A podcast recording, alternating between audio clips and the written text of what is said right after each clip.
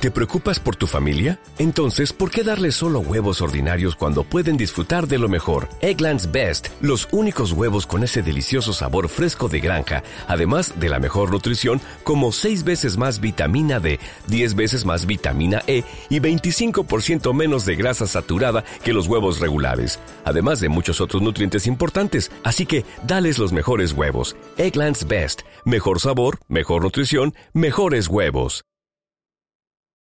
O'Reilly Auto Parts puede ayudarte a encontrar un taller mecánico cerca de ti. Para más información, llama a tu tienda O'Reilly Auto Parts o visita oreillyauto.com.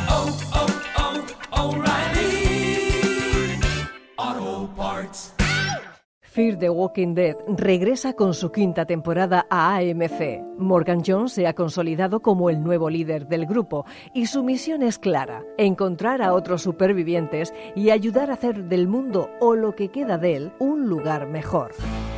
En su camino, los supervivientes deberán adentrarse en territorios desconocidos, enfrentarse a nuevos peligros y reencontrarse con algunas personas de su pasado. No sé si hay alguien de vosotros ahí fuera. Pero si estáis, aguantad. Vamos a ayudaros.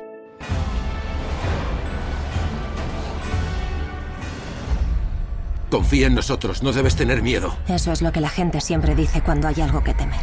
Sé que tengo un temperamento peculiar. El oírme, verme la cara despeja toda duda. Podrías sentirte inclinado a apretar el gatillo en el acto, puede que sin querer. Continúas hablando demasiado, Víctor. Morgan. El lunes 3 de junio a las 22.30 horas regresan los zombies a AMC. No te pierdas el estreno de la quinta temporada de Fear the Walking Dead.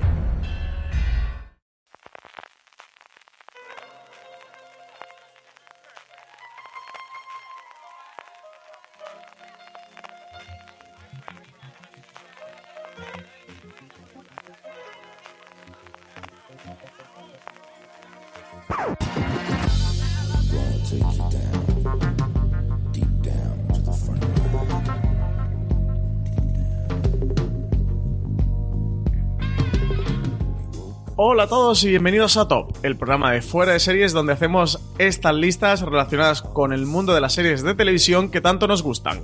Hoy seguimos homenajeando a The Big Bang Theory, la sitcom más importante de la última década, con todos los respetos de Modern Family, y lo hacemos escogiendo los que son para nosotros los 10 mejores episodios entre los 280 que ha tenido en total la serie a lo largo de sus 12 temporadas. Yo soy Francis Arrabal y para hablar de esta serie tengo junto a mí a María Santonja. ¿Qué tal, María?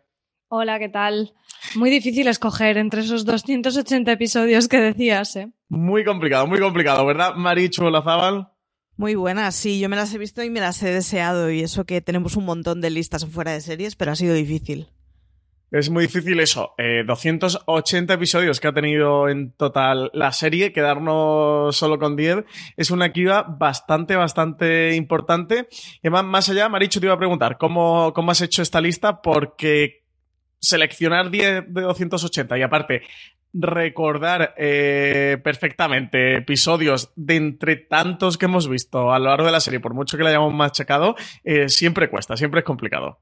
Pues eh, la verdad es que como, como hemos estado preparando la despedida tenía bastante fresca una serie de episodios que sabía que tenían que entrar, pero dándole muchas vueltas y lo que sí que no he hecho es repasar temporada a temporada, episodio a episodio, sino a ver cuáles me venían a la cabeza que voy a echar más de menos y que me importa menos cuando me los encuentro. Y me he dado cuenta que octava temporada y novena temporada para mí no existieron. Yo, haciendo un pequeñito spoiler, sí que tengo por ahí uno de la novena, de la octava no tengo. Eh, María, ¿tú cómo has hecho la lista? Pues parecido a Marichu, primero he intentado acordarme más que de episodios, de momentos que para mí son los más hilarantes. A partir de ahí he buscado en qué episodios salían y si más o menos el episodio en su conjunto me gustaba. Y después he estado revisando un montón de listas en internet y he visto que había bastante consenso. No sé si es porque todos han ido tirando de esas mismas listas para elaborar las suyas. Pero claro, es que era muy difícil eh, empezar con sobre todo sin, sin, tener un revisionado en el que ya vayas como pensando que vas a hacer este listado, empezar a tirar de memoria es complicado. Pero bueno, eh, yo creo que vamos a coincidir en algunos. Y sí que es verdad, yo sí tengo de la octava y de la novena, de la séptima me parece que no tengo ninguna. Sí que son probablemente las temporadas mmm, que hay un consenso sí, un de que poquito son más, bajo, ¿no? Sí. De la serie. Sí, yo he, he- he- de primeras he intentado tirar de mi memoria de, esos episodios que sí que recordaba, que, recordaba eh, bastante, que, estaban entre mis favoritos, que sí que alguna vez he ido a volver a ponerme porque me gustó mucho. Hay alguno que recuerdo de momentos o escenas eh, que transcurrieron en un episodio que he ido a buscar y no recordaba en qué episodio fueron y eso se me han quedado fuera, pero eso eran más de momentos o así, escenas emblemáticas de Big Bang, o al menos para mí que se me quedaron grabadas que me resultaron muy, muy divertidas. Y el resto he hecho como vosotros. He tirado un poquito de IMDB y un poquito de listas por ahí por internet para ayudar a recordar y a refrescar la memoria, porque esos son muchos. ¿eh? Sí que me han entrado ganas de, revisionar la serie e ir fijándome en, cosas concretas ahora que ya tenemos la vista completa de todo lo que ha ocurrido en Big Bang. Empezar desde la primera temporada, no esto que hacemos muchas veces de, de ver capítulos sueltos que ponen en que nos encontramos en TNT o nos encontramos en Neox o tiramos de alguna plataforma bajo demanda y nos ponemos algún episodio suelto, sino hacerlo de, de una manera organizada y sistemática desde el primer episodio hasta el último y volverme a, ver. Esta puede que mm, para comer, para cenar en verano, que además pega mucho, Viva lo aproveche y utilice. En cualquier caso, Marichu, empezamos ya sin más dilación tu lista por la décima posición. ¿Cuál es tu décimo episodio favorito de Big Bang? Mira, el décimo es el único que he hecho trampa. Y es que mi, mi episodio favorito es la primera partida de paintball que se jugó. Pero por extensión, aquellos capítulos que han dedicado al paintball eh, ha dado siempre escenas muy divertidas. En el primera partida de paintball que se jugó, no he conseguido localizarlo, pero yo creo que es segunda temporada. Es ese momento en el que vemos a Penny eh, comportándose como una sureña americana que se ha criado con armas permanentemente. Ese rollito de blanca del interior de Estados Unidos que te saca la escopeta como entres en su casa, que es maravilloso y que, que los partidos de paintball en las series, ya pasaba con Community, son sinónimos de episodios que dan escenas de mucha risa y muy entretenidos. Eh, ¿Recuerdas qué número de episodio es, Marichu? No, es el único de toda la lista que no he conseguido no localizar tienes, ¿no? el episodio específico, pero me parece que es, es de esas escenas que se repiten y que había que mantener. Yo recuerdo buscándolo. cuál dices, pero no recuerdo tampoco el número del episodio. No sé por qué temporada sería. Creo que es- no, no es muy tardía, ¿no? ¿Puede ser la séptima o la octava por ahí? No, no, no, incluso antes, antes, porque salía ¿Sí? Leslie Winkle, o sea, que es de las primeras temporadas. Lo seguiré buscando. Mario Sandoja, ¿cuál es tu décima posición? Pues yo como décima posición he puesto uno que quizá es de los más míticos y muchos me diréis, ¿cómo lo has puesto tan abajo? Pero bueno, tengo mi justificación preparada. Es El paradigma de la Tierra Media. Es uno de los episodios de la primera temporada. Eh, de las primeras veces que vemos una de las cosas que a mí más me gusta de la serie, que es cuando se disfrazan y van a convenciones y este tipo de cosas. Todavía es, el grupo de los chicos está conociendo a Penny y es Halloween y Penny les invita a una fiesta en su casa y lo primero que aparecen es todos disfrazados de Flash eh, y se pelean por a ver quién puede mantener el disfraz de Flash y al final ya cada uno se disfraza de una cosa distinta, que recordemos que tenemos a Leonard como Frodo, a, a, A Howard, Sheldon, a Sheldon de efecto que es el Doppler. efecto Doppler, que es muy divertida. La, Eh, Toda la parodia que hacen porque nadie lo reconoce en todo el mundo es porque llevas ese traje raro.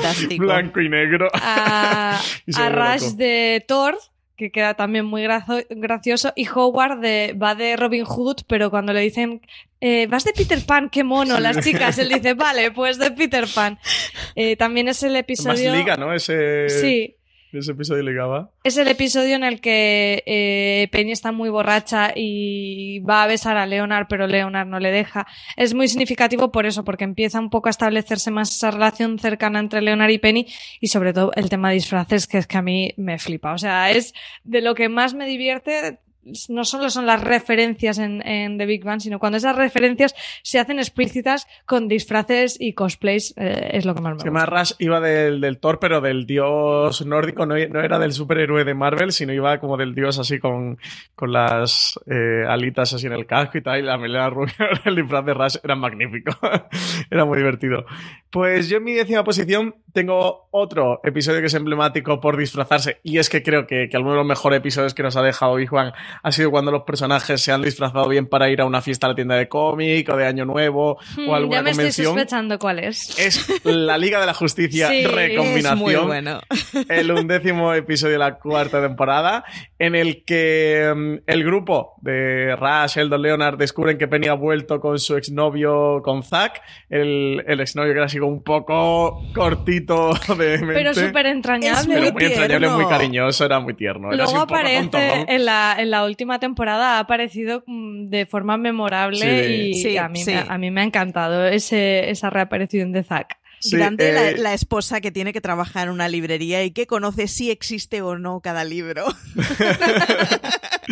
Pues yo- se burlan un poco de Zack, total que hay un poco de disputa, al final eh, le piden perdón y como símbolo de buena voluntad deciden llevárselo al, al a la viaje que tienen esa semana a la tienda de cómics y allí se dan cuenta de que Zack eh, sería un perfecto Superman porque es así grandote, moreno y, y fortachón y eh, deciden integrarlo en el, en el grupo de disfraces que están preparando de la Liga de la Justicia para la próxima fiesta de disfraces que va a haber en la tienda. Para ganar de el premio de grupo, claro. Exactamente, para ganar el premio de disfraz de grupo. Y eso para la tienda de cómics que, que se celebra una fiesta que hacen de disfraz y tal en la víspera de Año Nuevo. Le compran un traje de Wonder Woman a Penny, que además da también a una situación bastante divertida porque a Penny la convencen así a regañadientes, pero, pero Sheldon se da cuenta de que Wonder Woman es morena, que no puede ir de rubia, y, y Penny se negaba aquí a colocarse la peluca, aunque el momento realmente estelar es cuando lo vemos a todo el grupo disfrazado y a Rush como Aquaman, que era divertidísimo Humillándolo con el caballito, totalmente. con el Es caballito de mar, el El disfraz más buenísimo. bonito que hay en el universo. Yo creo que es el disfraz más divertido que he visto en mi vida. Rush vestido de Aquaman es, de verdad, es una auténtica, una auténtica. Es un episodio muy divertido de estos que nos ha dejado Big Bang. Yo creo que en gran parte por lo que le tenemos tanto cariño a la serie, la serie es tan entrañable que tiene ese punto de eh, comedia, pero entrañabilidad de la relación de los personajes. eh, eh, muy divertido, tremendamente divertido y eso, y tirando pues, de guiños de cultura popular como disfrazarse de los personajes de, de la Liga de, de la Justicia. Bueno, Sheldon iba como Flash, evidentemente. Leonard era linterna verde, quiero recordar, ¿no? Sí. Que, que se vestía como linterna verde. Y Howard iba de Batman. Pues es nada, ese es mi décimo episodio. Marichu, ¿cuál es tu noveno? Pues mira, quinta temporada, episodio 23, que es ese episodio en el que la NASA cancela el viaje de Howard y luego lo vuelve a abrir, pero sobre todo es el episodio en que Howard conoce al padre de Penny. El padre de Penny es sinónimo de escenas muy violentas para Howard y es maravilloso ese momento de, de- de yerno completamente acoquinado cuando tiene que ver a su suegro, que además su suegro es, bueno, pues es, es un hombre más bien rudo, es un hombre así como muy, pues eso, muy señor de la casa, con una mujer que es con un alambrillo y con, con Bernie que, que, bueno, que mide más o menos lo que yo, metro y medio. Y, y es, la verdad es que es una situación fabulosa y es de esos episodios que siempre que encuentro la tele sigo viendo. Así que me quedo con eso, el 23 de la quinta temporada. Eso es un buen criterio también, el recuperar a grandes secundarios en esta lista. Es que Sí, era muy difícil meterlo a todo porque yo también he estado tentada de, de poner a, a alguno de estos y, y se me han quedado fuera. Es maravilloso. Yo dudé entre este o la acción de gracias en donde el padre de Bernie eh, básicamente se enamora de Sheldon. De Sheldon, sí. Es- ese es el que yo estuve a punto, eh, el que estuve yo a punto de meter, pero A mí también se me ha quedado fuera, ahí también estuve a punto de meterlo. Ese, los tres hemos Que estado a además punto de meterlo. Sheldon, Sí. Sheldon se emborracha que junto al momento de- del postcrédito del Geoda son dos de los momentos estelares de Sheldon que me parecen siempre maravillosos. María, novena posición. Pues yo he puesto uno de los episodios que quizás sea el de los más tristes, eh, al- o al menos para mí, pero tiene un punto muy entrañable y, y un concepto muy bonito. Es la termalización de las obras, temporada 8, episodio 18, cuando se muere la madre de Howard. Y, y bueno, eh, como se murió efectivamente la, la actriz que interpretaba a la voz de la madre de Howard, tuvieron que in- in- introducir esta trama en el episodio. Y es muy bonito porque toda la pandilla se junta allí para, para comer toda la comida que había preparada en el congelador y hacer una especie de homenaje disfrutando de esas últimas preparaciones de la comida de, de, de la madre de Howard. Y me parece un concepto muy bonito de despedir a alguien eh, con esas últimas, eh, últimas platos que ha preparado pero a la vez me parece totalmente, vamos, que, que, es que empiezas a soltar lagrimones y es muy Mm. triste, pero es un momento muy bonito que me parece que, que dieron eh, un poco forzados por esta circunstancia Sí, que sí, sí. ocurrió, pero me parece que les quedó uno de los episodios eso, con el tono triste, pero que siempre se agradece en, en las comedias cuando consiguen meter eh, el drama de alguna manera, como en este caso. Pues yo, mi novena posición era tu décima. María es el paradigma Ah. de la Tierra Media. He puesto aquí los dos de, de disfraces. Hay alguno más de disfraces, voy a haceros spoilers. Tengo alguno más de disfraces eh, a lo largo de, um, de mi top. Y bueno, tú ya lo has comentado, María, en en este episodio en el que eso, se- Sheldon se disfraza del efecto Doppler y tal, que son invitados a una fiesta de, Halloween que, que celebra Penny, que Penny va a besar a Leonard y en el que a Howard el... parece que le empieza a hacer bullying diciéndole que va de Peter Pan en vez de Robin Hood, pero él como siempre sabe aprovechar la situación como, como más le conviene. Es un episodio muy divertido. Y ver a Leonard de, vestido de, de Frodo Bolson. Es que le pues, encaja tan bien. es el, que es el- perfecto. podría Sí, ser sí. para una nueva El Señor de los Anillos. Yo recomiendo a Johnny Galecki como. O sea, al menos que para den casting. algún Un cameo, a- a- algo- sea. sí, o algún papel de de de lo- madre mía, lo diré, de Hobbit. De Hobbit. de Hobbit. Me sale de mediano. que le den algún papel de Hobbit. Eh, Maricho Lozaba, la octava posición. Eh, mi único episodio de la séptima temporada, que es el segundo, que es la polarización de la piñata, que es aquel en que Howard y Rush eh, buscan la casa de las supermodelos, que ese arco me gusta un Sí. poco menos, pero es en el que Penny y Sheldon se mosquean y hay una escalada de terror en donde los dos cabezotas perdidos cada vez se van cabreando más con el otro. Sheldon acaba tirando la ropa de Penny y colgándola de la cuerda de- eh, eléctrica, del palo eléctrico que tienen delante de casa. Y acaba Leonard metiéndose entre medio, llamando a la madre de Sheldon. Y hay una escena maravillosa de la madre de Sheldon obligando a Sheldon el disculparse. Entonces Sheldon todo humillado diciéndole a Penny, lo siento mucho, lo que te he hecho está muy mal, un caballero no tiene que hacer esto. Que solo por, por, por el ver cómo colla la madre de Sheldon a Sheldon y cómo se llega a esa situación vergonzosísima para él es maravilloso. Y el ver el eso la relación entre Penny y Sheldon, que ha sido siempre una relación muy especial y muy bonita, como encabronados los dos, es una escalada de terror increíble. Así que nada, séptima temporada, segundo episodio. La, también la madre de Sheldon que decía si la dinámica que tienen entre ellos dos es, Es otro de los fantástica. imprescindibles de la serie. Es fantástica. Esta temporada se ha dado un capítulo con Amy, esta o la pasada, no me acuerdo, en donde Sheldon acaba disfrazado en la sala de la madre, todo en- enfurruñado y en plan puñitos apretados, que es, es muy maravilloso el papel de esa mujer. María, octava posición. Bueno, yo ya me voy a temporadas bastante recientes. Temporada 9, episodio 11, La excitación de la noche del estreno. Me pareció una manera súper chula de que sucediera algo muy esperado y era que Sheldon y Amy tuvieran sexo por primera vez. Mezclarlo con otro gran evento como era el estreno de Star Wars El despertar de la fuerza. Me pareció brillante esa combinación. ¿Te preocupas por tu familia? Entonces, ¿por qué darles solo huevos ordinarios cuando pueden disfrutar de lo mejor? Eggland's Best, los únicos huevos con ese delicioso sabor fresco de granja, además de la mejor nutrición, como 6 veces más vitamina D, 10 veces más vitamina E y 25% menos de grasa saturada que los huevos regulares, además de muchos otros nutrientes importantes. Así que, dales los mejores huevos. Eggland's Best, mejor sabor, mejor nutrición, mejores huevos.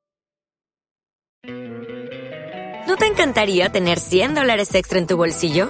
Haz que un experto bilingüe de TurboTax declare tus impuestos para el 31 de marzo y obtén 100 dólares de vuelta al instante.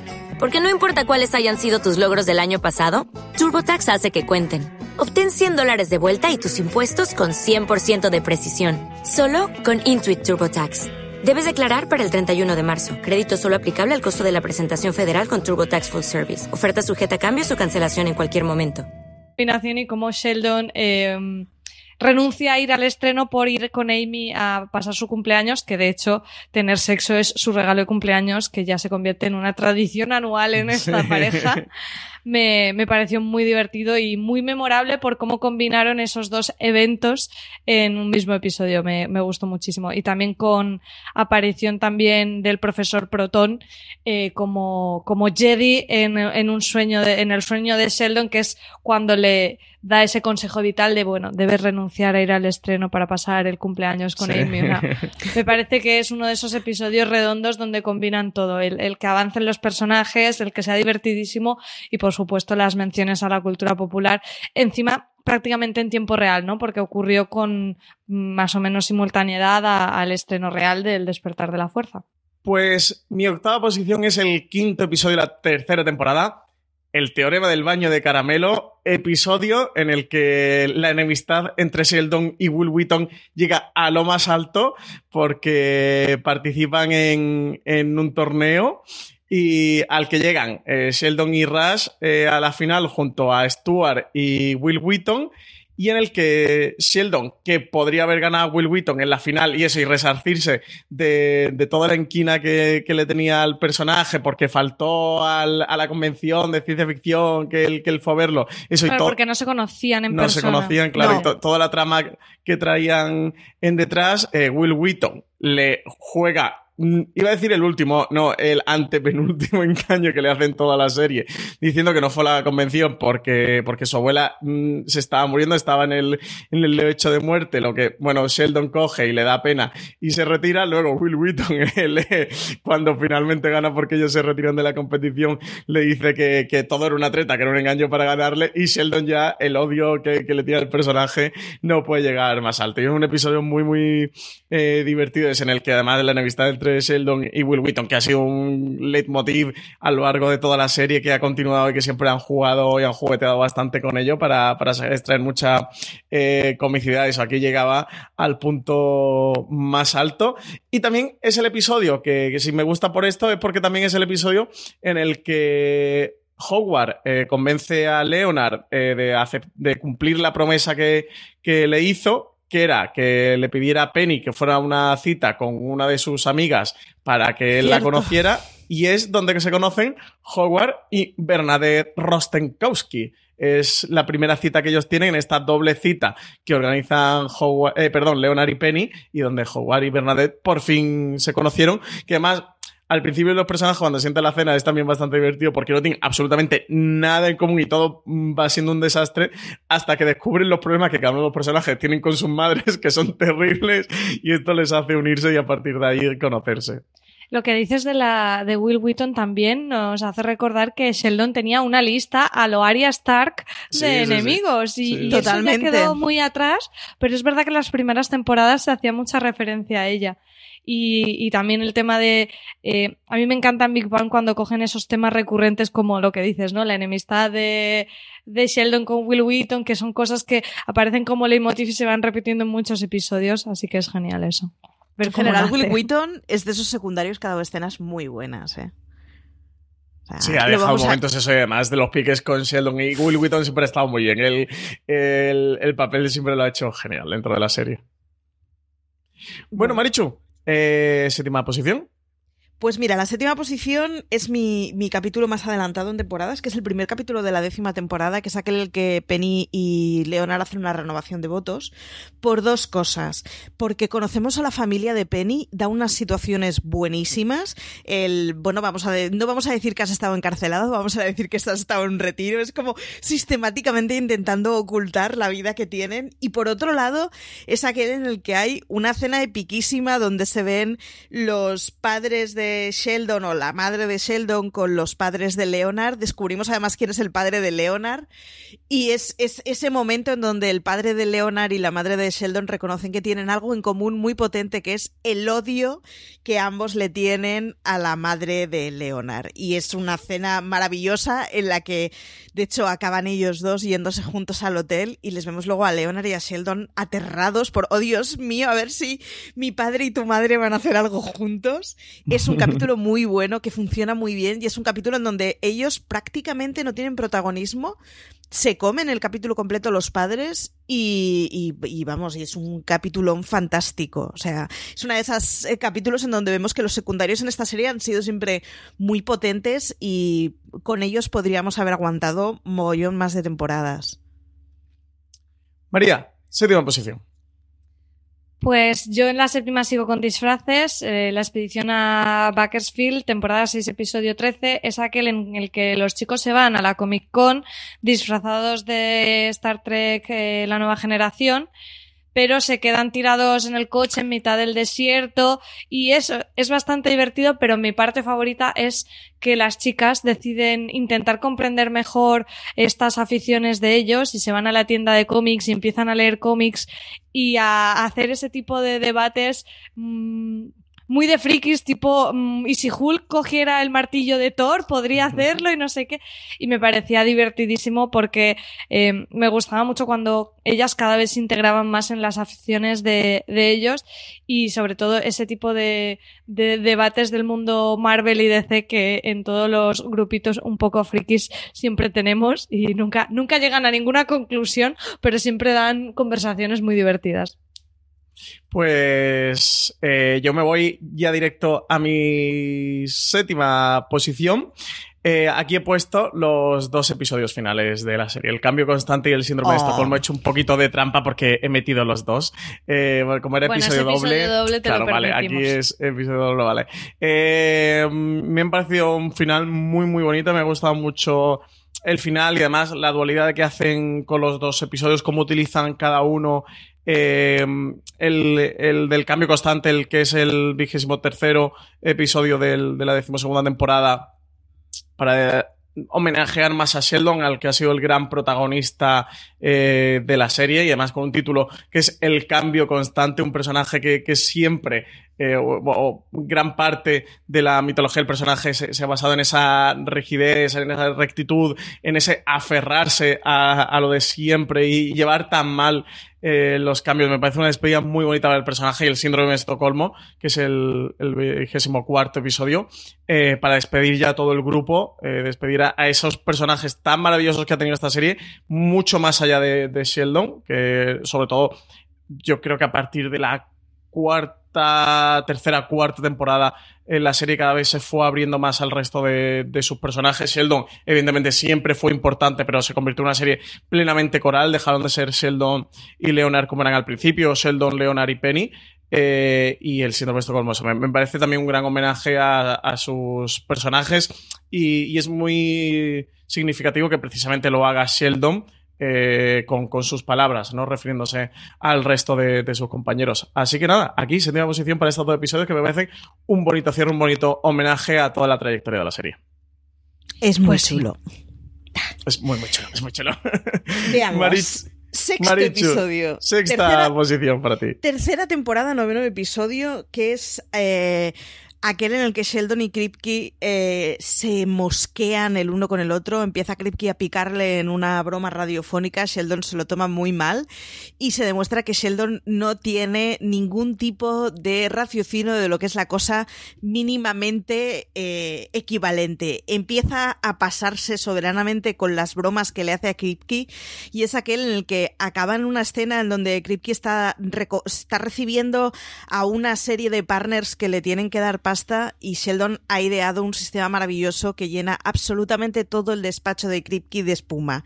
Se da una situación de Leonard, Raj y Howard intentando detener la situación y intentándole hacer entender a Sheldon de no te das cuenta que esto es una locura que estás emitiendo por streaming en YouTube como una gente forradísima de pasta que va a dar pasta a Caltech, va a acabar con espuma hasta las narices. Es maravilloso. Kripke es uno de esos tipos que a mí, o sea, mis episodios favoritos o aquellos que me quedo siempre a ver suelen ser aquellos en los que está Kripke de por medio. Me encanta el personaje, me parece muy mezquino y, y muy Sí, dulce sí, a la sí. vez y me maravilla. Así que tercera temporada, noveno episodio. Es uno de los grandes secundarios de, de Big Bang, ¿eh, Kripke? Sí. Es uno de los grandes, grandes. Y además, En tiene ese el punto también doblaje es junto. muy gracioso Sí. la Sí. voz que como habla. Y tiene ese punto junto a Will Wheaton, ¿no? De como esos villanos, esos pequeños villanos que ha habido a lo largo de la serie que son tremendamente divertidos. Pues, María, te toca, sexta posición. Pues yo me he ido a la tercera temporada, el episodio se llama La excitación lunar y bueno, básicamente es en el que se conocen Sheldon y Amy. Eh, me parece un episodio maravilloso en el que, bueno, eh, son Rush y Howard deciden apuntar a Sheldon a una web de citas. Él no puede negarse en el sentido de, bueno, si un algoritmo va a decidir que esta persona es mi, mi media naranja perfecta, pues voy a confiar en, esa ciencia informática. Y al final, cuando realmente se ven eh, ellos dos, ven que son mm, dos gotas de agua. Eh, además, eh, fue un, un cierre de temporada con como gran cliffhanger y si era maravilloso verlos a ellos dos juntos, ver a Howard y a Raj alucinando.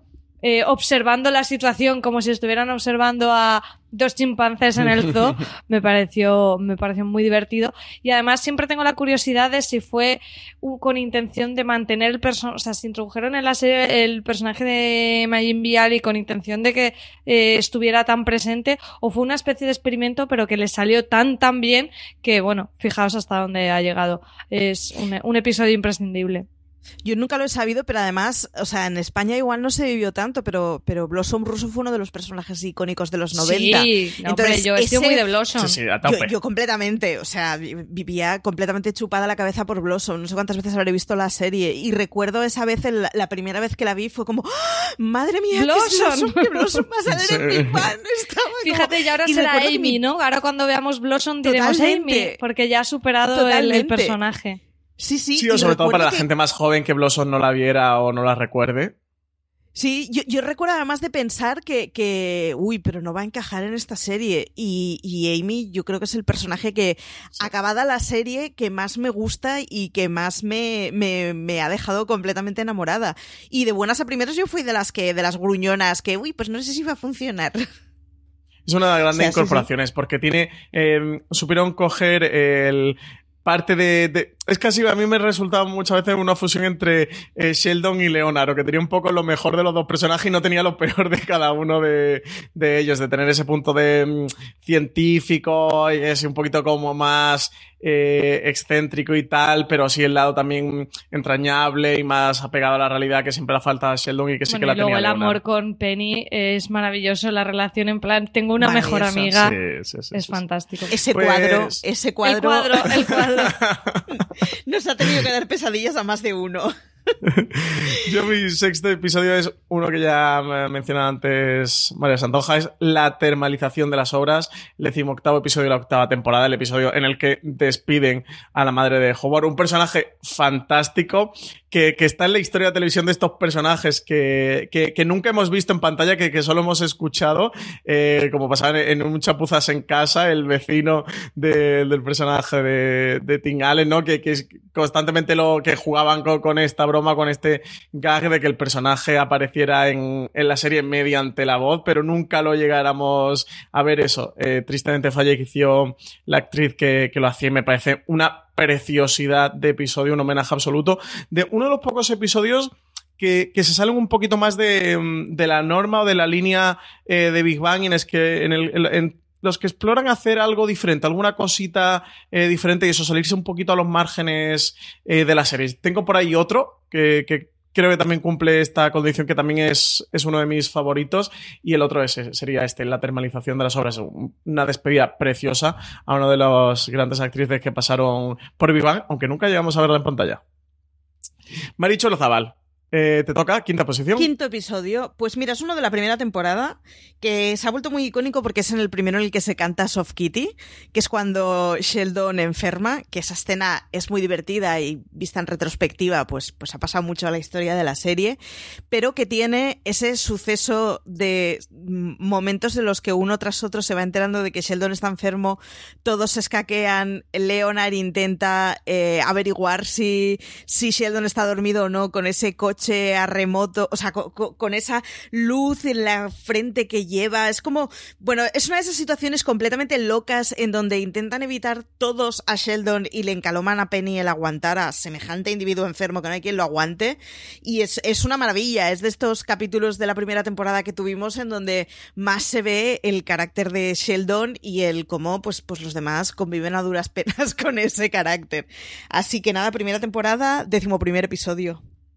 Tuvimos luego una réplica, no recuerdo en qué episodio, cuando Penny se pone enferma. Cuando se rompe el se rompe el brazo, ¿no? brazo en, Sí. la, en la ducha y tienen Sí, sí, que y tiene que cuidarle y le hace cantar el, Y ese estuvo a punto de meterlo, no recuerdo qué gatito. número es, porque ese, ese estuvo a punto de meterlo, Sí. ese episodio me encanta. Pues es el, luego he ido mirando y es uno de los que se repite en todas las listas, el del hombro partido o el del hombro Sí, ¿no? desencajado. Es que ese era muy bueno, Yo creo muy que divertido. gusta mucho en general esos episodios en los que eh, Sheldon y Penny comparten trama. Sí. Es que son muy buenos. La relación que han tenido los personajes es también entre divertida y, y entrañable, porque además son los personajes quizás más opuestos de, de toda la serie.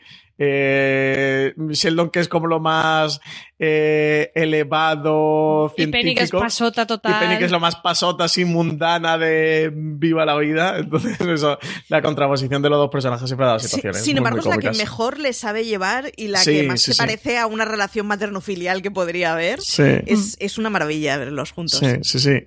Pues eh, mi quinta posición es para el decimoquinto episodio de la segunda temporada. La capacitación maternal. Ese Me he personaje. saltado, Francis. Ay, perdón, María, es verdad que te he saltado, perdón, perdón. Quinto episodio, María Yo estaba guardando silencio. Es que el mío también es una de No esos de. Penny y Sheldon, que es la sublimación bárbara, temporada 2, episodio 3, que es cuando Penny está súper deprimida porque le va fatal en el trabajo, en el amor, y empieza a viciarse a una especie de World of Warcraft que se llama Age of Conan, y no para de jugar y está llena de ganchitos todo el día, en manta, despeinada, mm, vamos, eh, como, como una bárbara, como dice el propio episodio, hasta que se da cuenta que con quien está jugando y medio ligoteando eh, a través del juego es Howard, que es lo único que consigue que, que- que deje de jugar por mucho que, que Sheldon está intentando... eh, bueno, pues que controlarla un poco, pero a la vez le, le mola, ¿no? El hecho de que esté jugando. Me parece uno de, esos más divertidos y sobre todo al principio de la temporada cuando vemos que Penny no es solo esa rubia tontita, sino que, mm, pues eso, que es una sureña con mucho carácter y cuando la vemos ahí mm, venga a matar seres raros en, en, el, en el World of Warcraft este, es, es divertidísimo. Penny coordinando el ataque con los otros, presumiblemente niños que, que Claro, además juega con lado. niños rata, con micro y todo eso y es maravilloso. Es muy bueno. ¿Necesitas ayuda? En O'Reilly Auto Parts te ayudamos. ¿Necesitas algún consejo? Te aconsejamos. Nuestros profesionales en autopartes están siempre disponibles para ayudarte a encontrar lo que necesites. Excelente servicio al cliente es solo una de las ventajas que ofrece O'Reilly Auto Parts. Los profesionales en autopartes. Auto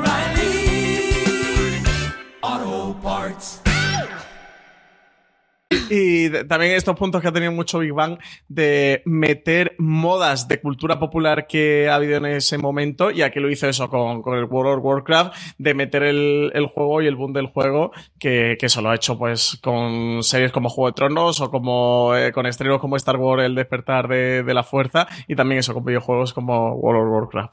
Bueno, pues mi quinta posición ya la he dicho antes, en la capacitación maternal. Sí, spoiler total. Este personaje en el que mm, la madre de Leonard, Beverly Hofstadter, eh, interpretada por la maravillosísima Christine Baranski, viene de visita, eh, conoce a Penny eh, y en el que, bueno, empieza a desarrollarle mm, todo el psicoanálisis de- del personaje de Beverly a Penny.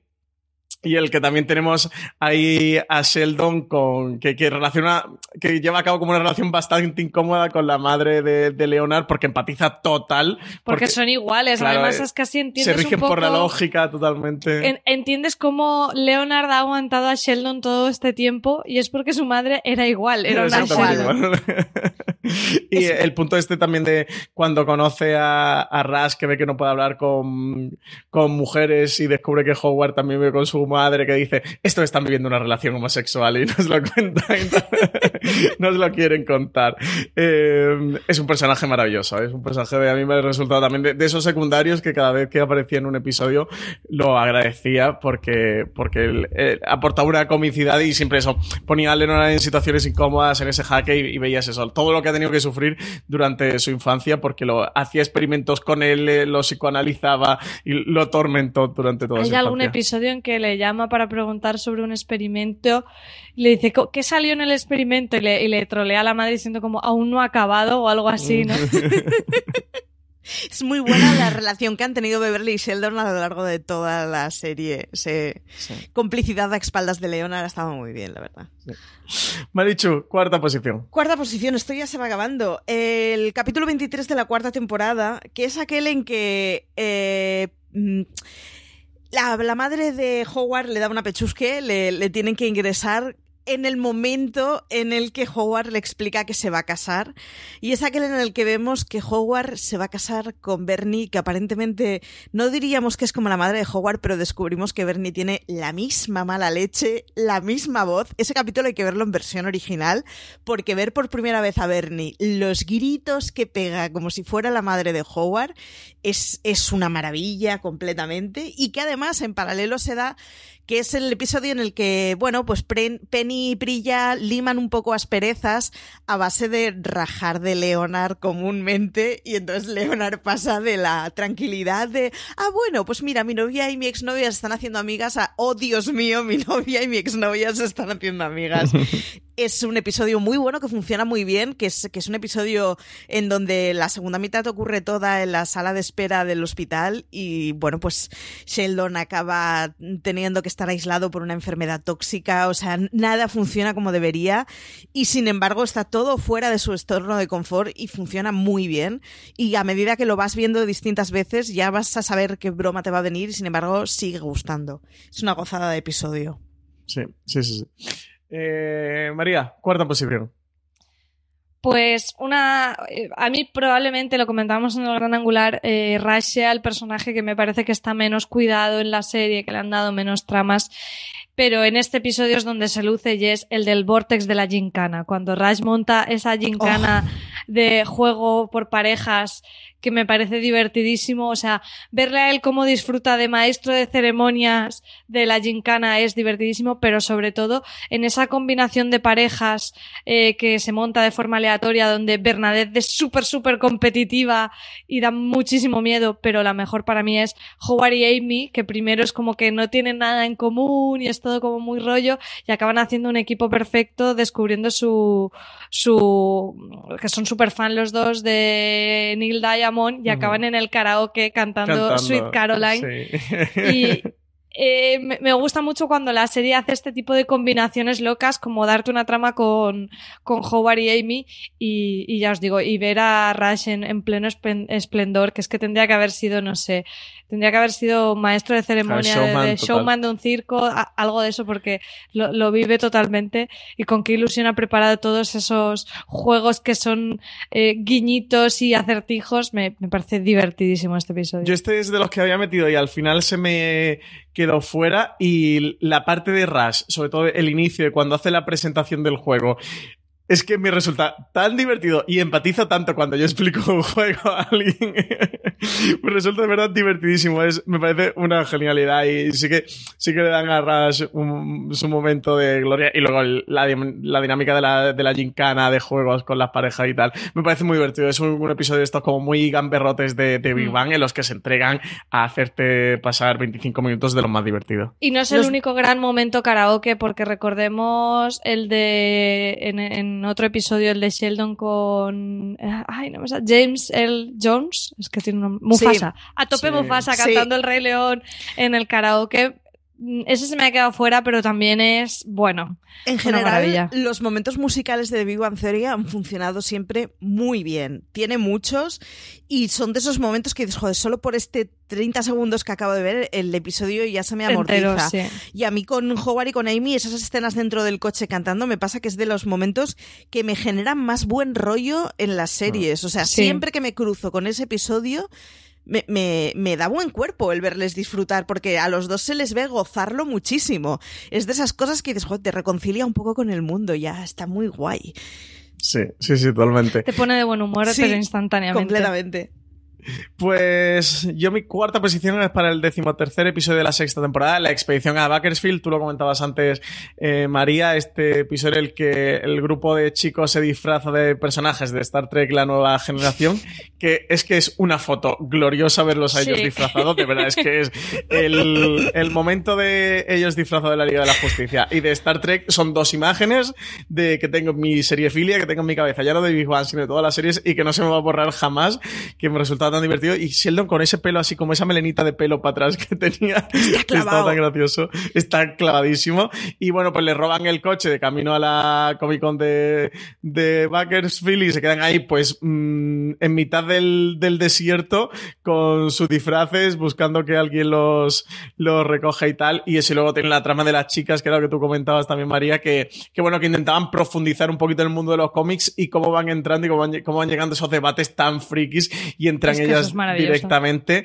Y mm, aparte de lo divertido que es el episodio y el tema de los disfraces y tal, me gusta mucho la trama de las chicas porque ya aquí estamos en la sexta temporada. eh, ya habían incorporado a- al reparto coral que ha llegado hasta el final de la serie y empezaron a hacer de que el de que las chicas también fueran frikis, que no llegara a este punto de segregación que tienen al principio, sobre todo con el personaje de Penny, que, que era otro mundo completamente diferente y los frikis eran ellos, sino en el que ves a chicas en el que, que también se interesan por el mundo de los cómics, que también comparten las aficiones y fue algo que a partir de aquí que empezaron a evolucionar dentro de toda la serie, yo creo que fue uno de los, de los aciertos, de no tener estos dos puntos separados y que fueran polos opuestos, sino que compartieran todos sus gustos. Ese episodio tiene además el momento descacharrante de los ladrones entreteniéndose con las preguntas de cultura general del Tom de Sheldon.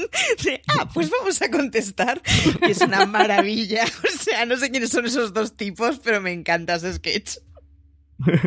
Bueno, pues vamos a entrar ya en nuestro top 3 de episodios de Big Bang, pero antes de que Marichu nos digas tu tercera posición, vamos a hacer una pequeña pausa para el patrocinador de esta semana. La esperada serie de terror sobrenatural Nosferatu llega a AMC. La serie está basada en la novela de Joe Hill y tiene a Zachary Quinto como protagonista. Este encarna a Charlie Manx, un seductor inmortal que se alimenta de las almas de los niños. Charlie guarda lo que queda de los espíritus en Christmasland, un pueblo de Navidad producto de su imaginación, en el que todos los días es Navidad y la infelicidad está considerada un delito. Pero Manx verá todo su mundo amenazado cuando la joven Vic McQueen descubra que posee un peligroso don, encontrar objetos perdidos. ¿A quién tenemos aquí? Charlie Manx. Sentí la presencia de una poderosa alma creativa en la zona. Soy la única que puede acabar con él. Victoria. Reduciré Christmas a cenizas. Ha estado aquí, ¿verdad? Adéntrate en el inquietante mundo de Nosferatu el miércoles 5 de junio a las 22.30 horas, en exclusiva en AMC. Estamos ya a la vuelta del patrocinador. Marichu, solo tres episodios nos quedan. Tus tres favoritos de Big Bang Theory. Dinos el tercero. Lo he borrado y lo he vuelto a escribir muchas veces cuáles van entre primero y segundo y tercero, pero al final me he quedado con tercero, con el 22 de la tercera temporada, que es aquel en el que nos explican por qué el ascensor está estropeado, pero es aquel en el que vemos además cómo Leonard tuvo que pasar unas pruebas draconianas para poder vivir en ese piso. Con Era esa más que la gincana de Rush. Buah, con esa pintura en la habitación de Die Sheldon Die, Sí. tiene momentos fabulosos. La pintura es O sea, maravillosa. el ascensor subiéndose por la escalera. eh, sabemos por, el porqué de, de, al final, por qué Leonard aguanta a Sheldon, ¿no? Y es, joder, es que se conocieron y, y es verdad, el tío es insoportable, pero, ostras, le salvó la vida, ¿no? Es como, es, es un episodio muy bueno. Vemos además a Rush eh, con esas ropas así, no sé, Hawaii punto o sea, 2.0, no sé cómo coño. 5.0. Que es como, pero ¿qué, ¿qué está pasando? O sea, ese tupé que me lleva esa americana con hombreras es maravilloso. O sea, y bueno, las pruebas de arranque son, son una joya. Y bueno, es ese ligue único que había tenido Leonard de la coreana que le utilizaba como, bueno, unidad de espionaje de la de la inteligencia coreana, que es una broma que luego con los años se ha oído olvidando, pero que las primeras temporadas iban repitiendo múltiples veces y el por fin saber qué es lo que pasó con esa historia, a mí es un episodio que me parece glorioso y eso que los episodios que suelen saltar al, al pasado a mí no me suelen gustar y sin embargo ese me parece glorioso. El 22 de la tercera temporada. María, tu tercera posición. Pues eh, mi tercera posición la encontraréis en muchísimos listados, que es eh, La hipótesis del regalo de baño, temporada 2, episodio 11, que es aquel en el que eh, pues Sheldon está muy molesto porque no le gusta el ritual social de hacerse regalos, porque debe tener un... se ve en el compromiso de tener que hacer perdón, de recibir regalos porque se ve en el compromiso de tener que hacer un regalo que sea equivalente en, en, precio, calidad o, simbolismo o lo que sea en valor. Entonces, bueno, eh, le están picando mucho a, a, él con los regalos de, de Navidad y él tiene como el plan perfecto para salirse con la suya y, conseguir hacer el, regalo justo y preciso equivalente y es comprar muchas eh, cestitas con productos de baño eh, de diferente valor, tenerlas todas escondidas y en el momento en que reciba el regalo de Penny en este caso, sacar la cesta exacta que sea la de el valor correspondiente y así eh, no sentir ni que la otra persona le debe nada ni él le deba nada. Y toda esa trama es muy divertida de ver esa, esa neurosis que tiene este hombre y cómo, lo, cómo funciona, pero el giro final en el que Penny le lleva una servilleta firmada por Leonard Nimoy, su super ídolo de Star Trek que ha estado en, el, en la casa de las tortitas, y Sheldon, o sea, es una servilleta que es como. claro, es una servilleta que, es incluso un poco desagradable, como para él eso es de un valor incalculable y saca las 27 cestas de regalos de baño que tiene. Y de hecho creo que es la primera vez que se abrazan. y Penny tiene esa frase de es un milagro de Saturnalia porque eh, Leonard había estado haciendo, bueno, el propio Sheldon había estado hablando de que la Navidad no tenía sentido y que era Saturnale, no sé qué. Me parece mm, uno de los eh, episodios que es más divertidos y más bonitos a la, vez con lo que decíamos de afianzar esa relación entre Penny y Sheldon, que, es que hasta te cae una lagrimita cuando ves ese abrazo, eh, es maravilloso. maravilloso. perdona porque la servilleta está usada, oh Dios mío, voy a poder clonar a Leonard Nimoy. Sí, sí, sí, sí, toda la... porque lo que quería era tener su propio señor Spock, y entonces... desarrollado toda esa trama. Maravilloso. Yo, mi tercera posición es para la excitación de la noche de estreno, el undécimo episodio de la novena temporada. Ese en el que van al eventazo de la década, que es el estreno de Star Wars, El despertar de la fuerza, la nueva trilogía de Star Wars, pero, oh Dios mío, coincide con el cumpleaños de Amy, Sheldon eh, quiere ir al estreno de Star Wars del despertar de la fuerza y entonces se le aparecía a Arthur Jeffries, el profesor Proton, el, se le aparecía el fantasma y disfrazado del, maestro de Jedi que, Jedi que le convencía eso, finalmente de pasar el, el día mm, con Amy. Eh, María, tú este lo tenías en tu octava posición, te habías adelantado a mi top 3, pero a mí es que este me parece uno de los episodios que mezcla eh, mm, todos esos componentes de Big Bang, tiene la parte de... Es muy redondo en ese sentido es, muy, muy raro. Es muy, muy viva, ¿no? De que tiene homenajes, tiene parte esto de la cultura de Star Wars, de la relación de, de Sheldon con, con Amy, eh, lo que tú comentabas de cómo establece ese patrón ya también de, de que tienen sexo en el cumpleaños de, de Amy. Es,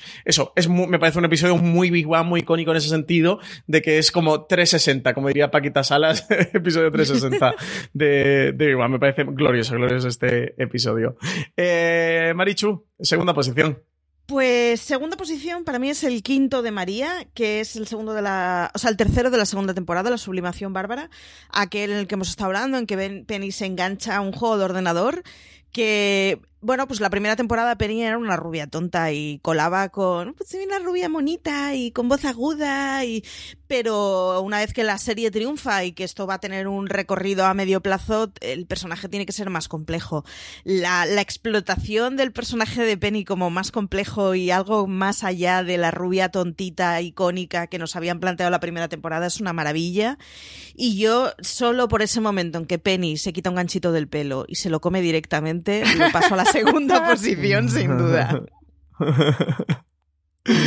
María, segunda posición para ti. Bueno, ahora ya estamos repitiéndonos. El mío es el de la implementación de la escalera continua que comentaba Marichu hace nada. Eh, los episodios de flashback siempre son divertidísimos. En Friends nos regalaban momentos maravillosos también de tupe y hombreras. Y aquí no es para menos. Esa, ese Leonard más pardillo si cabe eh, y esas pruebas de Sheldon cuando nada más llega a Leonard al piso y va, se equivoca, va al piso de enfrente, que posteriormente será de Penny, y le abre un tiarrón gigante negro con un vestido rosa. Y la respuesta le pregunta, doctor Sheldon Cooper, y dice, no, ese es el loco de enfrente. Me parece una broma muy poco políticamente correcta en, nuestros días, porque este hombre, pues aunque sea un tiarrón negro gigante, se puede vestir como quiera, pero es divertidísimo que veas a ese personajazo y diga el tío loco de enfrente. ya, me parece una declaración de intenciones maravillosa. Y como decía Marichu, las preguntas que le hace para saber si es el, compañero de piso idóneo, como que harías eh, en un, cuál sería tu prioridad si se desatara un apocalipsis zombie, eh, guardar la sabiduría de la humanidad, eh, no sé qué tal. Y dice, cualquier respuesta que me hubieras dado sería válida, excepto la de procrear. Son todas, es, es eh, este episodio tuve la oportunidad de, repescarlo para preparar el top y es que las escenas son maravillosas. Es de esto de que cada frase es un gag y, es que no, no puedes aguantar la risa. Pues yo, la casualidad que mi segundo episodio también es la implementación de la escalera continua. ¿Vas a decir algo, Marichu? No, que es muy bueno eh, la situación del vecino, porque es un vecino al que se había referenciado varias veces en una de estas cuando se mudó una vecina para arriba. Y, y, es uno de esos momentos en los que Sheldon da la sensación a veces que es un poco racista, clasista, xenófobo, un poco de todo. Y, y en ese queda muy claro como eh, Sheldon no tiene ningún tipo de problema con cómo vivan los demás mientras no le molesten. Y es que la referencia que había hecho múltiples veces al vecino que, que, que, bueno, que se, se, se disfrazaba de drag queen o se vestía de drag queen, eh, es la cosa de, pero era súper educado, era súper silencioso. Yo, ¿qué, ¿qué, problema tengo con que se vista de mujer si era el vecino perfecto, no? Claro. y era pues ese momento en que por fin vemos la broma recurrente de la vecina drag como, bueno, pues, pues eso es un tiarrón enorme que podría ser jugador de fútbol americano sin problema. Y a mí este es uno de... Yo para mí este es uno de los episodios eh, favoritos porque eh, recupero lo que estaba diciendo antes, que, no he seguido por no hacer spoilers de mi top, que lo hilaba con el de la termalización de las obras, el decimoctavo episodio de la octava temporada, de que son eh, unos muy poquitos episodios, episodios contados, en los que se han atrevido en Big Bang eso, explorar eh, cositas diferentes. Aquí hicieron este, este flashback y, nos contaban el origen de alguna de las cosas que eran bromas recurrentes, que fueron bromas recurrentes durante las dos primeras temporadas o a lo largo de la tercera. Nos explicaban por qué se rompía el ascensor, por qué eso, eh, Leonard le guardaba esa fidelidad a Sheldon y es un episodio de mitología pura de Big Bang, donde se encierran muchos de los elementos que, se han convertido en clásicos de, la serie, un auténtico disfrute. O sea, para, los fans, este, es, este episodio es una maravilla y me parece uno de los mega ultra imprescindibles y eso, es un episodio maravilloso. Encierra alguna de las mejores cosas que tiene esta serie, que nos ha dejado esta serie. Pues Marichu, toca decir tu episodio favorito de Big Bang. Pues mi episodio favorito es tu quinto episodio, de hecho, que es el segundo de la, o sea, el decimoquinto de la segunda temporada, que es aquel en el que se presenta Beverly como la madre de Leonard. Y es mi primer episodio porque tiene mi gag favorito de toda la serie, que es Beverly al final de la noche cantando en un karaoke en casa con uno de estos juegos de consola con Sheldon. Leonard abre la puerta, se encuentra a su madre en plan rock and rollera desenfrenada con Sheldon y pasa a la habitación en plan son tal, o sea, pasa a la habitación Sí. de Leonard en plan son tal para cual. Ese gag es sin duda mi gag favorito de los 12 años y Beverly es mi secundaria favorita de, de The Big Bang Theory sin, vamos, sin ninguna duda, así que va para el puesto número uno. Segunda temporada, decimoquinto episodio. María Santonja, ¿cuál es tu episodio favorito de Big Bang Theory? Pues mira, la lista me ha costado, pero el número uno lo tenía clarísimo, es el potencial del conjuro de amor, el episodio en que las chicas se van a Las Vegas Ay, y, qué bueno, es y los verdad, chicos se quedan jugando a rol, pero al final eh, tienen un problemilla y tienen que volver las chicas a- al piso y acaban decidiendo jugar a, a rol con ellos. Es divertidísimo Es ver a. Penny tirando los dados en plan como si estuviera en un casino, a Howard haciendo de haciendo voces como Nicolas Cage y cosas así, y Sheldon fascinadísimo por lo bien que lo hace. Eh, es que lo, lo tiene todo, o sea, también es una de estas en que cada frase eh, es divertida. Por ejemplo, cuando llegan las chicas y, y tienen que ver si, si se unen al juego o no, eh, y, y Sheldon dice, Claro, Sheldon, sabéis, los cambios le cuesta mucho. Dice, no he jugado nunca al rol con chicas. Y Penny le contesta, tranquilo cariño, ni tú ni nadie. ¿eh?". Son bromas así que yo lo sé que, que, que no, además no, no es verdad y es lo que decimos que, que me gusta cuando las chicas se introducen en el mundo friki y es que es, es maravilloso, maravilloso, maravilloso. O sea, es, es divertidísimo. Yo, yo es de los que lloro, lloro viéndolo. O sea, eh, Howard haciendo de Christopher, o sea, los personajes que va sacando son Christopher Walken, Al Pacino, es lo mejor. Y, y bueno, tienen ese punto también de avance en la relación de Sheldon y Amy, en que todos saben que no se han ni siquiera besado y fuerzan un poco el, el juego haciendo como que Bernadette echa ese conjuro de amor para hacer que sus personajes se besen y ellos se sienten incómodos y demás, que también es muy bonito eh, a cómo avanza la relación, pero es todo, o sea, si no lo tenéis en la memoria, volver a verlo porque es que este es de mearse de la risa, pero literalmente. Y a la vez es un episodio con el que yo lloro siempre. Cuando veo la conversación entre Sheldon y Amy en el cuarto de Sheldon, acabo Sí. siempre echando mano del Kleenex. O sea, no falla. Sí, Hay un sí par porque de es cuando ves que, son tal para cual, que son Tal cual. sí. como se quieren y se respetan y saben que son extraños y tienen sus particularidades, pero como ellos dos encajan entre sí y tienen que ignorar un poco lo de los demás. Es divertidísimo, o sea, es divertidísimo. Además, esa escena en paralelo inicial con los chicos ahí gritando el, el nombre de la mazmorra del juego y las chicas en plan, Vegas, Vegas. O sea, es Es maravilloso. maravilloso.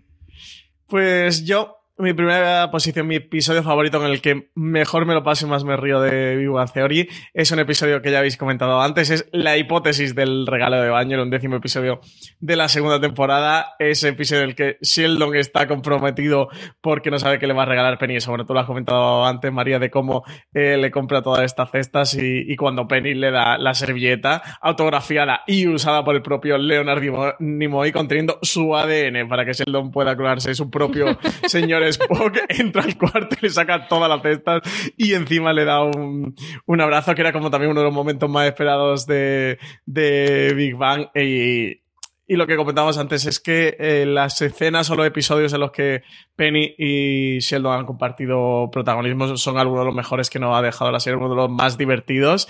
Y a mí este episodio también me parece muy redondo, muy bonito y que encierra pues lo mejor que, ha tenido Big Bang y, algunas cosas por las que somos tan fan de, esta serie. Así que nada, la hipótesis del regalo de baño, mi episodio favorito. Me ha pasado como a ti, Marichu, que el, el top 3 lo he estado rotando y me ha costado la vida, ¿eh?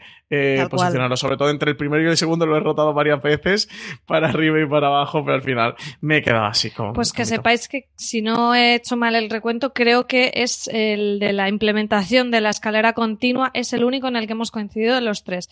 Hay varios en que hemos coincidido dos, pero este es el único que hemos coincidido los tres, que creo que lo hemos comentado un poco. Tiene mucho sentido porque es el más es más el más para los fans por Sí, todos esos muy ocultos que tiene y Claro. demás. Sí, eso de, Es muy memorable. Todo el origen, sobre todo el origen del final de Leonard y Sheldon, que, que son los dos personajes principales de la serie junto a Penny y, y toda la trama que ocurre con el ascensor, que la resuelven en el, en el último.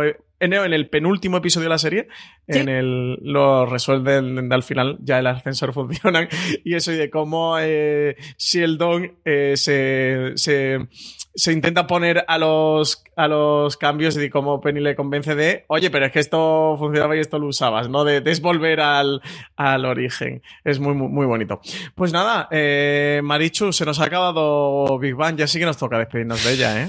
Se nos ha acabado, toca despedirnos, pero yo reconozco que ayer cené viendo otra vez Big Man en las reposiciones que hacen en la tele. Es de esas series que, que, que me las sé de memoria y que sin embargo el- pf, la- al final hay un porrón de noches que acabamos cenando viéndola porque es como, ay, déjalo, que este episodio me gusta.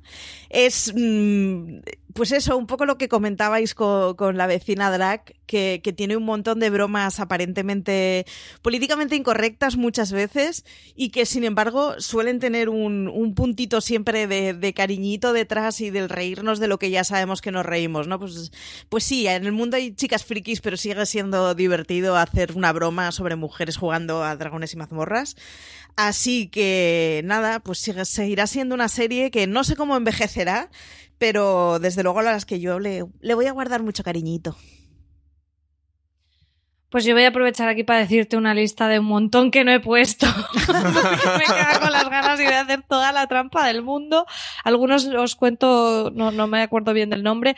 La manifestación del troll, que es cuando eh, la comunidad científica eh, está como súper a tope con algo que ha descubierto Sheldon menos un troll de internet. Pero la parte buena del episodio es cuando Penny, Amy y Bernadette hablan de secretos oscuros y sale Bernadette en un concurso infantil de belleza súper creepy. La peli del Cierto. orangután del gorila de Amy, Sí, eh, perdón, sí, de sí. Penny, y sobre todo el fanfic de Amy a lo- la casa de la pradera y sale realmente con Amy bañando a, a Sheldon, me parece, vamos, impagable.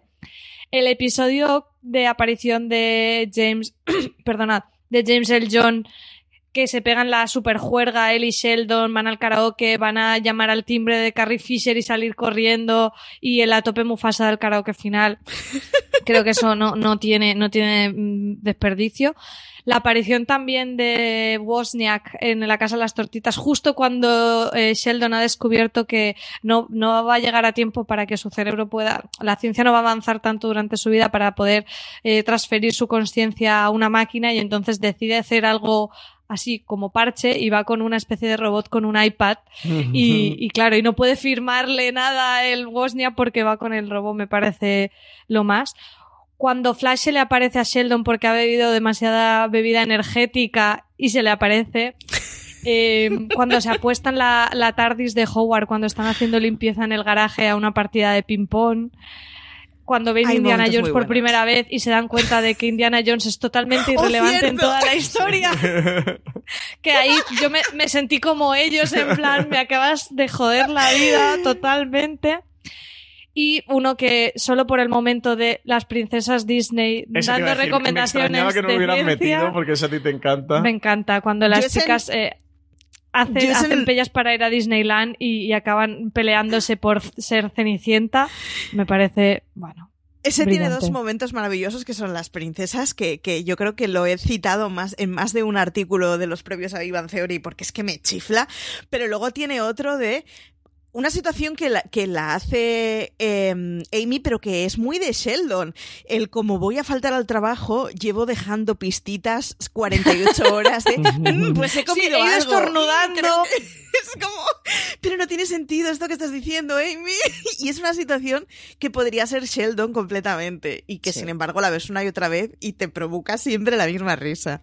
Sí, en el que aparecía Stephen Hawking, no recuerdo cuál era el episodio, pero en el que él aparecía, también fue un momento muy emblemático porque era muy esperado y finalmente Sí. apareció en, en la serie. No recuerdo cuál era. Pues lo tenemos en un artículo en fuera de series Sí. de cameos. No recuerdo cómo se llama el que el, en el Y, pero que eh, aparecía él junto a Es Sheldon. aquel de se, se ha equivocado en una operación en la primera página. Sí. Sí, que a mí ese ya, ya os digo, justo con el postcrédito de, de Sheldon borracho perdido tonteando con la geología, me parece eh, dejando mensajes en Geoda, contestador. me- es maravilloso. Lloré, lloré con Geoda, pero vaya. Eso y y, después el pipu pipu, cada vez que vemos ese capítulo en casa nos pasamos varios días que nos encontramos por el pasillo mi pareja y yo y nos vamos diciendo el pipu pipu porque es como no puedo evitar reír, o sea, en fin. Y después el último que me gustaría comentar es el que eh, Sheldon y Leonard se enzarzan a, hacerse spoilers unos a otros, porque no, no recuerdo bien cómo era, pero creo que Leonard por error le hace un spoiler de uno de los libros de Harry Potter a Sheldon, y entonces, claro, Sheldon en su parte más vengativa, que ya la hemos visto en la serie, empieza a hacer spoilers de todo y me parece también muy muy mm, signo de nuestros Sí, tiempos, ¿no? sí, Por sí, sí. centrar un episodio en el tema de los spoilers también me pareció maravilloso. Es que es muy difícil quedarse solo con 10. Sí, eso te iba a decir, que después de haber hablado de 247 episodios de los 280 que ha tenido Big Bang Theory, vamos a ir Me he despidiendo marcado un este Don podcast. Carlos, pero en Sí. toda línea. Vamos a ir despidiendo este podcast. Eh, recomendaros, si habéis quedado con más ganas de Big Bang Theory, que tenemos un gran angular sobre el legado de la serie, eh, sobre el legado de Bang Theory, que podéis encontrar en la cadena de podcast de Fora de Series, que sabéis que está disponible en Evox, en Apple Podcasts, en Spotify o en cualquier reproductor de confianza.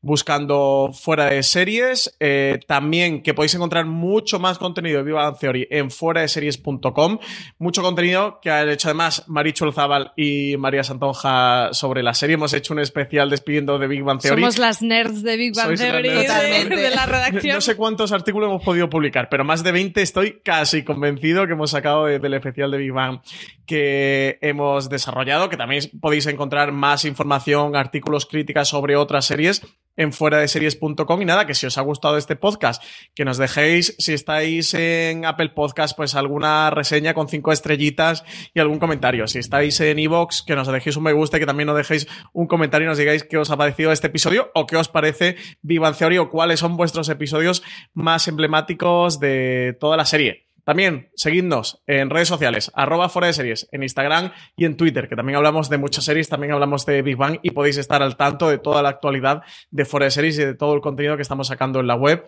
y en los podcasts. Marichu Zabal, muchísimas gracias por estar aquí con nosotros en estos los mejores episodios de Big Bang Theory y eso pues ya, pues con penita nos toca despedir la serie, aunque la tendremos en reposiciones para verla siempre que queramos. Gracias a vosotros, despedirme con una anécdota íntima del funcionamiento de mi casa estos últimos meses. Como ha habido que sacar un artículo todos los viernes, cada vez que oía a lo lejos a mi pareja leer, o sea, ver algún artículo, o sea, algún capítulo de, de Big Bang Theory que fuera de una escena que quería aprovechar para algún artículo, en mi casa se gritaba, ¿qué número de episodio es ese? Todos los días. Tengo la casa llena de posits, notas en el teléfono, puntos de libro con mm, pequeñas frases de Big Bang Theory de esto hay que en un artículo. Así que nada, ese ha sido el último año que hemos vivido un poco todos los fans de la serie. Un placer haber estado en este programa y bueno, pues no sé, con un poco de suerte dentro de una década haremos uno de qué, qué es lo que nos acordamos de, de Big Bang Theory y que nos hemos llevado con nosotros. María Santoja, muchísimas gracias por estar aquí con nosotros en este top de episodios. Gracias a vosotros por dejarme eh, recuperar un poquito la serie, despedirnos poco a poco, porque es que nos da muchísima pena. Y bueno, si solo hablando de ella ya nos divertimos, imaginaos cómo, cómo es. O sea que siempre, como dice Marichu, siempre la tendremos para ver en bucle en reposiciones, que yo creo que va a ser así, porque yo es que después de grabar, lo único que tengo ganas ahora mismo es de irme a ver algunos de los episodios que hemos recomendado. Pues oyentes, muchísimas gracias por haber estado ahí una semana más escuchando Fuera de Series.